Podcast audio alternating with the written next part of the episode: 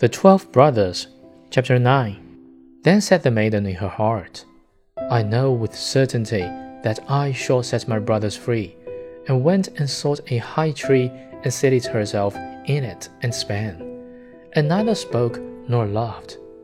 Now it so happened that a king was hunting in the forest, who had a great greyhound which ran to the tree on which the maiden was sitting, and sprang about it, whinnying and barking at her.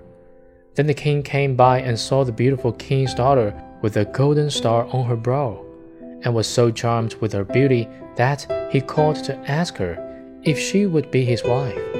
She made no answer, but nodded a little with her head. So he climbed up the tree himself, carried her down, placed her on his horse, and bore her home.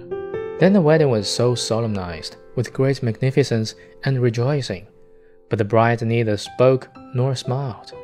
When they had lived happily together for a few years, the king's mother, who was a wicked woman, began to slander the young queen, and said to the king, This is a common beggar girl, whom thou hast brought back with thee. Who knows what impious tricks she practices secretly? Even if she be dumb and not able to speak, she still might love for once.